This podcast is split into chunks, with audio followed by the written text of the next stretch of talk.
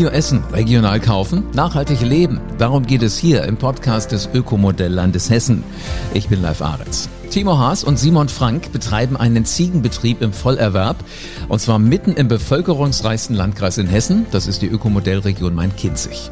Im Osten prägen Spessart, Vogelsberg und Rhön die Grünlandlandschaft. Und das ist optimal für den Weidegang, den die 100 Milchziegen von Timo und Simon täglich genießen. Und die Ziegenmilch wird in der hofeigenen Käserei zu leckerem Frisch-Schnitt-Hartkäse, der dann unter anderem über den Hofladen, aber auch über Märkte in der Region vermarktet wird. Wie sieht jetzt so ein normaler Tagesablauf auf dem Hof aus? Warum sollte ich als Verbraucherin oder Verbraucher mehr bioregionale, also regionale und ökologische Produkte kaufen? Auf dem Klosterhof von Timo Haas in Schlüchtern wird also Ziegenkäse produziert. Ähm, und ähm, er ist jetzt hier aus der Ökomodellregion Main-Kinzig zu Gast. Grüß dich. Hallo. Hallo Timo. Guten Morgen. Ähm, was hast du heute gefrühstückt? Ähm, wie jeden Morgen Gelee-Brot und Kaffee. Kein Ziegenkäse dazu. Nein, das esse ich abends. ah, verstehe. Okay, das ist also eher. Aber sag mal, also unabhängig davon, dass man ja durch so ein Frühstück und so weiter schon zum Ziegenkäse kommen kann, wie bist denn du zu dem Thema Ziegenkäse gekommen? Ähm, ja, wir haben den Betrieb ja von Franks Schwiegereltern übernommen und überlegt, wie wir den vom Nebenerwerb in Vollerwerb ähm, umstrukturieren können und haben da nach einer Nische gesucht. Und als Kind hatte ich schon Ziegen und Frank hatte als Kind schon Ziegen und deswegen haben wir uns dann für mich Ziegen entschieden. Das ist ja spannend. Ähm, bist du auch groß geworden, so im, im, im Umfeld von, von Landwirtschaft? Wenn du sagst, du hattest ja. schon Ziegen? Okay. Genau. Meine erste Ziege hatte ich mit zehn. Wie hieß die damals? Äh, Bärbel und die eine hieß Schwänli, die zweite dann. Wie süß. Und ähm, wie, wie hat sich da so eine Freundschaft entwickelt? Zu den Ziegen? Ja. Ähm, ja gut, wir haben Kühe gehabt und so und als Kind dann mag man ja auch eigene Tiere haben. Ich hatte einen Hasen und eine Ziege ist halt für ein Kind recht schön, weil es ein kleines Tier ist und man kann halt leicht damit umgehen. Absolut, ja. Kann ich mir gut vorstellen. Also ich wollte auch immer mal Tiere haben. Meine Eltern waren nicht ganz so begeistert wie deine scheinbar davon. Aber finde ich ja spannend. Also im Grunde genommen, du hast damals so die ersten Gehversuche gemacht. Hat sich das denn dann immer fortgesetzt oder war es dann erst der Moment, als ihr nach einem Betrieb gesucht habt, dass ihr dann gedacht habt, ah, Ziegen, da schließt sich dann der Kreis? Ähm, das hat sich erstmal fortgesetzt, dann mit 18, 19, wenn man in die Lehre geht und so, mhm. ist es erstmal wieder zurückgegangen. Da muss man ja auf dem Betrieb dann sowieso mithelfen. Ähm, und dann später habe ich ja dann Frank kennengelernt und ähm, der war berufstätig in einem Milchviehbetrieb. Und dann haben wir halt zu Hause von seinen Eltern den Betrieb übernommen und haben dann halt überlegt, wie wir es anders gestalten können, dass wir halt nicht mehr berufstätig sein müssen und daheim bleiben können mit der Flächenausstattung, die wir zur Verfügung haben. Und dann haben wir uns halt für die zurückbesonnen auf die Ziege. Finde ich total klasse, spannender Lebensweg. Sag mal, jetzt arbeitet ihr ja nach Biokriterien und ihr seid in der Region ansässig. Das macht euch ja damit zum bioregionalen Betrieb. Was heißt äh, genau bioregional in der Praxis für euch? Ähm, ja, also wir haben jetzt fast äh, 16 Jahre Bio gewirtschaftet, was sich jetzt in Zukunft wahrscheinlich ändern wird. Ähm, aber ansonsten ist halt bei Bio die Dokumentation sehr aufwendig. Äh, man muss halt die äh, Futtermittel Bio die man zukauft, müssen auch biozertifiziert sein. Ähm, das wird sich jetzt in naher Zukunft ändern. Dafür werden wir dann regionaler, dass wir quasi die zugekauften Futtermittel in der Region kaufen können. Und ähm, man ist halt ziemlich präsent als Direktvermarkterbetrieb, direkt am Kunde. Wir sind auf vielen Märkten, Wochenmärkte und so weiter. Ähm, ich habe auch äh, aktiv geholfen, äh, wie wir das äh, Lädchen hatten im Forum in Gelnhausen wo ja alle Landwirte, die auch regional und nicht bio sind, ähm, wirtschaften und dann muss man sehr viele Fragen äh, beantworten an Endverbraucher. Das heißt, wenn man bioregionaler Betrieb in der Region ist, muss man halt auch viel Kommunikation und Aufklärung am Endverbraucher tätigen. Ist das denn für euch auch hilfreich, wenn ihr die Endverbraucher wirklich direkt kontaktieren könnt und so schaut auch, wie, wie gehen die auch mit eurem Produkt um? Ähm, ja, ich finde, das ist sehr hilfreich. Also man kann Verbraucher aufklären über, weil also Verbraucher sind ja schon extrem weit weg vom Landwirtschaft. Also mhm. ich sag mal so vor 50 Jahren hatte jeder eine Familie einen landwirtschaftlichen Betrieb oder Nachbarn, auch Leute aus Frankfurt, die haben eine Verwandtschaft äh, Landwirtschaft gehabt, wo die dann äh, zum Schlachten da waren und so weiter. Und das fehlt halt jetzt komplett. Und äh, ich stelle halt immer fest, dass auch gerade eine Tierhaltung ähm, menschliche Emotionen dann aufs Tier übertragen werden und dass Menschen ganz weit weg von dem Thema sind und dass wenn man dann gewisse Sachen aufklärt, die äh, das dann auch verstehen. Also die dann sagen, ach ja, so ist das, so habe ich doch gar nicht äh, die Sache von der Seite betrachtet und das ist schon sehr wichtig, denke ich. Ich glaube auch, in, so der, der, der Gesprächsfaden, das ist ja mit das Wichtigste. Ja, Man sieht sich mal und man sieht dann auch mal, wer steckt denn eigentlich dahinter. Denn irgendwas, was als gut im Regal liegt, das ist ja anonym für mich. Aber wenn ich weiß, du hast das zum Beispiel gemacht, äh, kriegt ja auch so ein, so ein Ziegenkäse auf einmal ein ganz anderes Gesicht, im wahrsten Sinne des Wortes. Ja, das stimmt. Bioregionalität, heißt das denn auch was für die Umwelt? Ja, also wenn man Bio macht, verzichten wir ja auf ähm, Spritzmittel, Kunstdünger und wir haben eine ge geringere Viehbesatz auf einen Hektar. Ähm, das, äh, wenn wir jetzt kein Bio mehr machen, machen wir das trotzdem noch so. Es gibt auch für konventionelle Betriebe äh, Programme. Das nennt sich dann Halm D1 zum Beispiel, mhm. wo auch kein Kunstdünger, kein äh, Spritzmittel eingesetzt werden, also auch nach Biokriterien gewirtschaftet wird. Also wenn ein Betrieb jetzt nur konventionell wirtschaftet und regional vermarktet, ist es jetzt äh, unbedingt eine schlechtere Geschichte. Also der kann das auch nach Umweltkriterien machen. Aber ich denke auf jeden Fall, dass regionale Produkte schon mal äh, umweltfreundlicher sind, weil, weil die Kreisläufe eher geschlossen sind und man hat nicht so hohe Transportwege. Mhm. Und das ist auch einfach einfacher ähm, zu überwachen alles. Also wenn ich ein Bio-Lebensmittel aus dem Ausland kaufe, gerade China, Indien oder so, ist ja auch die Überzeugung für Bio und Umwelt bei den Menschen ganz anders da wie bei uns. Ja, sag mal, und wenn du dich jetzt nochmal reindenkst, so in die Bärbels und in die Schwänlis und so weiter, also in eure Tiere, die heute noch äh, bei euch in, in der Herde sind, was haben die von, von der Bioregionalität? Mm, ja, erstmal, dass ihr Produkt gut verkauft wird. also, und ähm, vom Bio halt und von einem kleinen familiengeführten Betrieb haben sie halt, dass sie viel Platz im Stall haben, dass sie Weidegang haben, dass sie ähm, Futtermittel kriegen, die halt in der näheren Umgebung erzeugt wurden. Mhm. Ähm, ja. Mal, also das. Und, und wie sieht denn bei euch so ein Tagesablauf aus? Also ist ein Tag wie der andere oder ist jeder Tag ein Abenteuer? Ähm, nein, also wir haben schon einen gewissen Zyklus in der Woche drin. Also jeder Tag ist halt gleich, morgens Stall und abends Stall.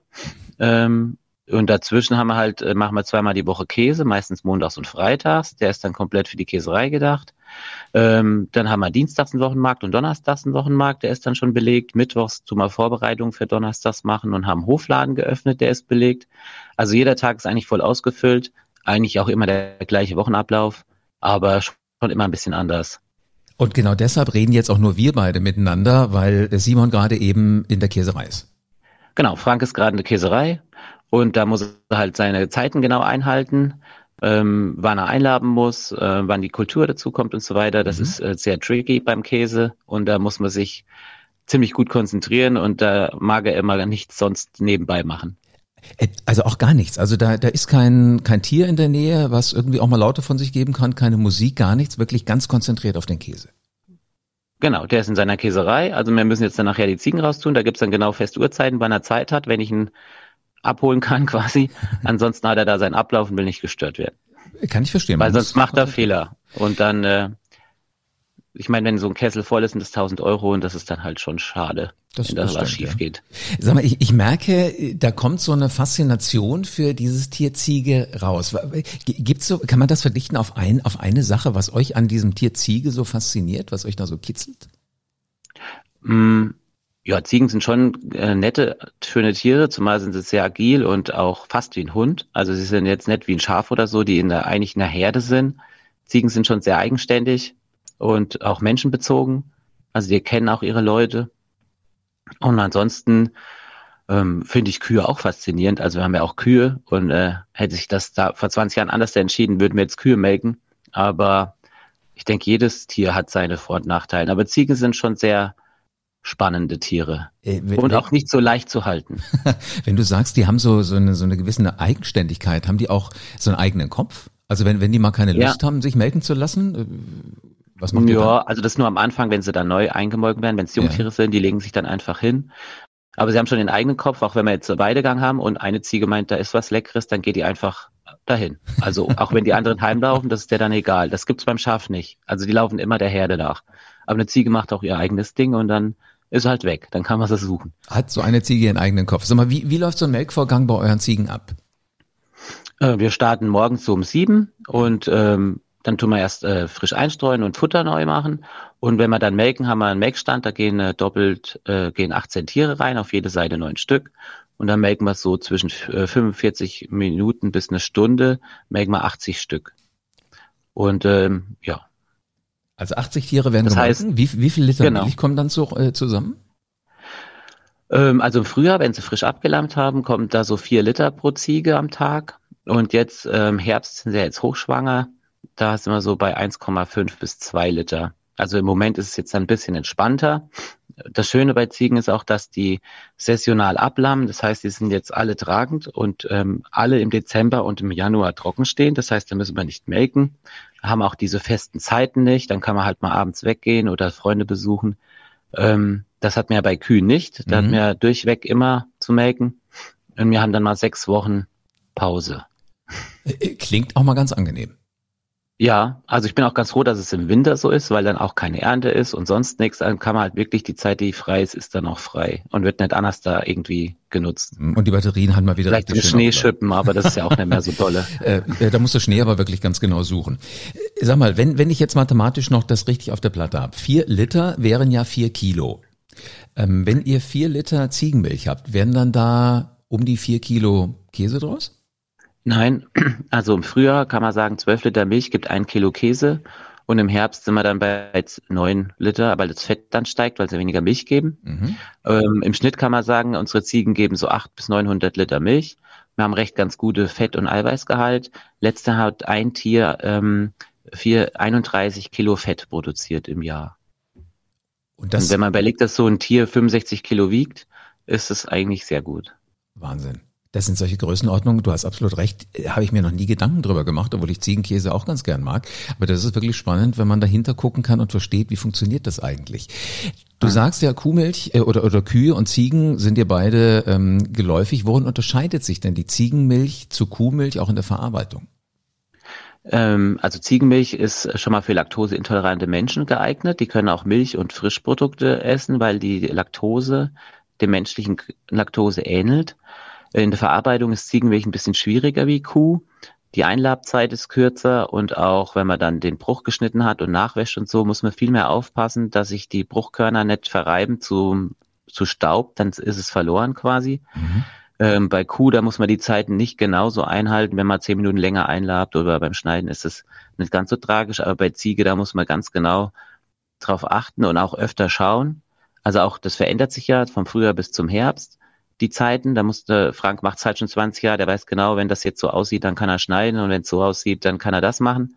Also das ist am Anfang, wenn man neu startet mit Ziege, gibt es da mehr Fehlproduktion, bis man erstmal so sich eingecruised hat. Also die Erfahrung zeigt dann auch wirklich, wie lange mache ich das schon und wie, wie viel kriege ich das mit raus. Was sind denn so die wesentlichen Schritte in dieser Käseherstellung? Weil ich verstehe, deswegen muss es hochkonzentriert sein, man muss da in so einem Tunnel drin sein. Gibt's da, dass man sagen kann, fünf, sechs Schritte sind das und dann ist der Käse fertig, genießbar, lecker? Ja, also wir starten um äh, 10, wird, das, wird die Milch pasteurisiert. Äh, wenn die Pasteurisierung fertig ist, du die Auto, das ist ja eine, ein Automat, der kühlt die Milch dann direkt auf 33 Grad ab das ist die Einlab, äh, die Temperatur, wo die Kultur dazukommt. Der zweite Schritt ist dann quasi die Kultur hinzufügen. Dann bleibt die Milch stehen, damit die sich vermehren kann in der Milch. Dann wird Lab hinzugefügt. Das ist ja ein Enzym aus dem Kälbermagen, was die Milch eindickt. Ähm, nach äh, 20 Minuten bei Ziege, bei Kuh dauert das viel länger, ist es dann dick. Dann schneidet man dann den Bruch in horizontale ähm, Reihen und dann wartet man wieder 20 Minuten, dann senkt sich der ab und oben hat man dann die Molke. Dann wird die Molke äh, abgepumpt, ein Drittel, und kommt dann Wasser hinzu und wird dann nochmal, der Bruch wird dann ein zweites Mal geschnitten, je nach Käseart in verschiedene Korngrößen, also bei einem Hartkäse in Weizenkorn groß und bei einem Weichkäse in Walnussgröße, damit halt mehr Molke entschwindet, wird er halt kleiner geschnitten. Und dann gibt man Wasser dazu, um den pH-Wert wieder einzustellen, wascht den Käsebruch, dann wird er quasi abgefüllt und gepresst. Und dann wird der, werden die gepresste Käseleibe alle erst nach einer halben Stunde gewendet, dann nach einer Stunde, dann nach zwei Stunden und nach vier Stunden kommen die dann ins Salzbad. Da ist dann abends 10 Uhr.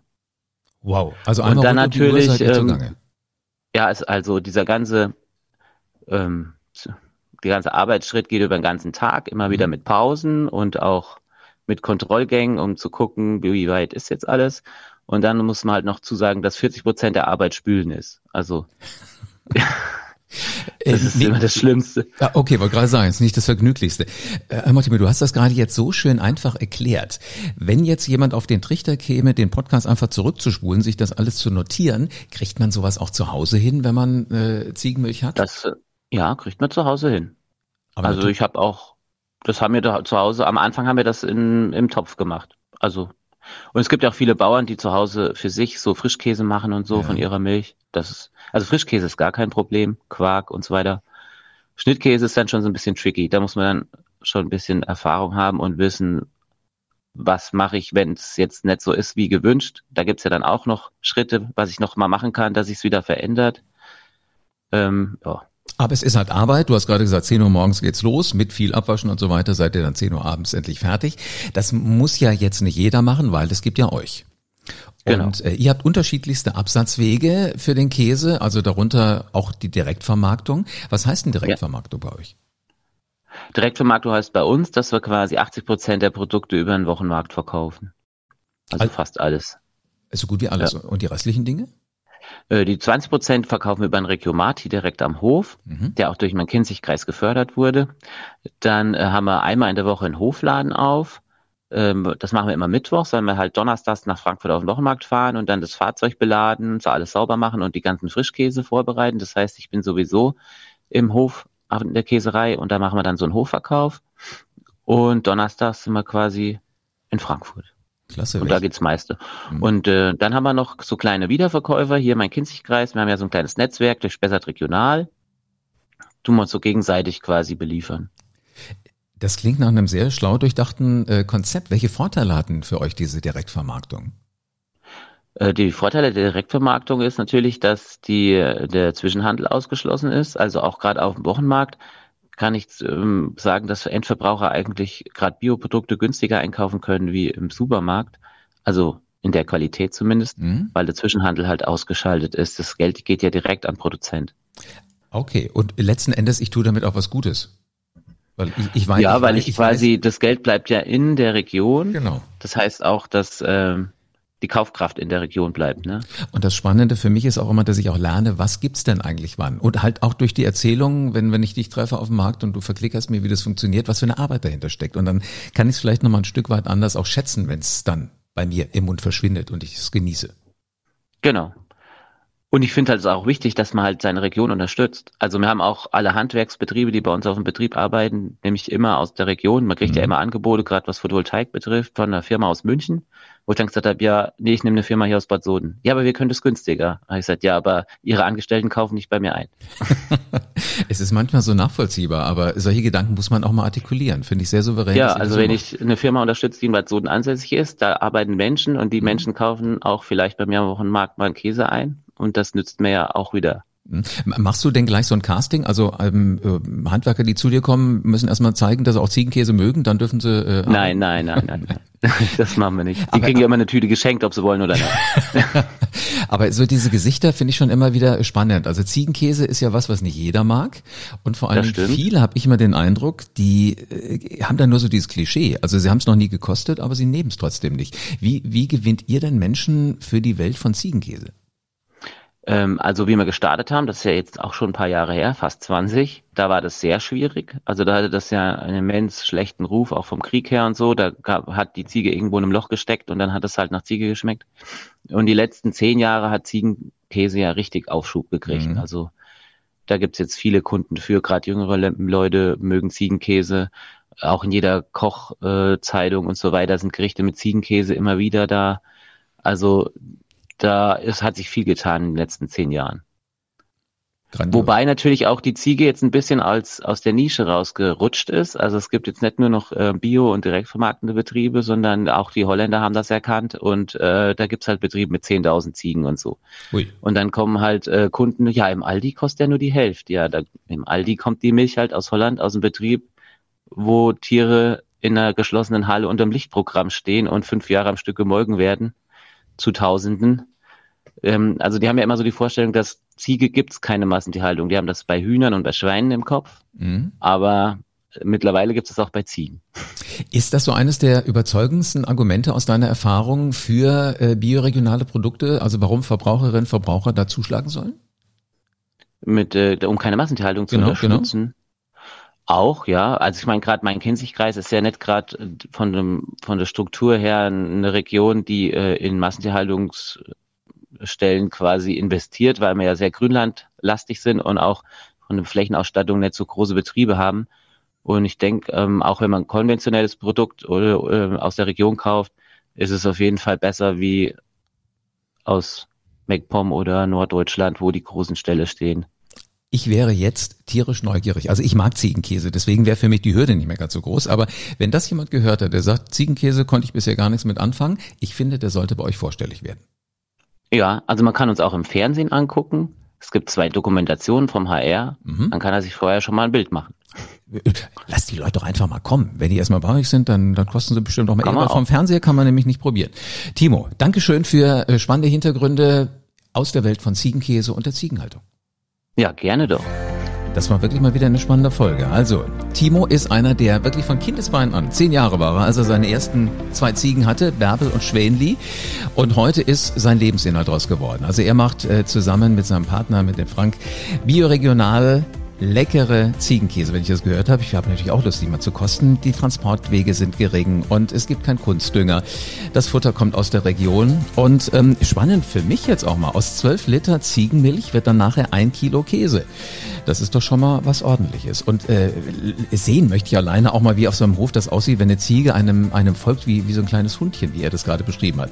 Wenn du das nicht mitgekriegt hast für die Folge ähm, von diesem Podcast, am besten nochmal. So, und die Frage, wo kriegt man den Ziegenkäse von den beiden? Auf Märkten ähm, in einem Regiomat ist direkt äh, da, wo man rund um die Uhr kaufen kann oder halt auch im Hofladen.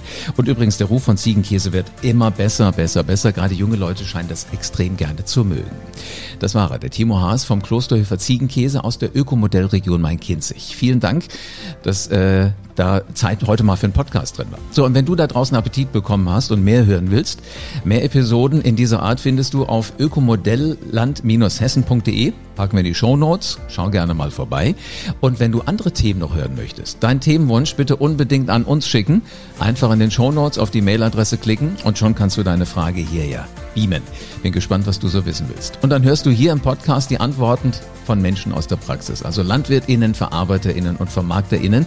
Die wirst du alle kennenlernen, wirst ihre Perspektive hören. Das sind alles Menschen mit individuellen Erfahrungen und einer persönlichen Geschichte. Eine Reise quasi vom Acker bis zu deinem Teller. Und damit du keine Folge mehr verpasst, abonniere diesen Podcast am besten jetzt.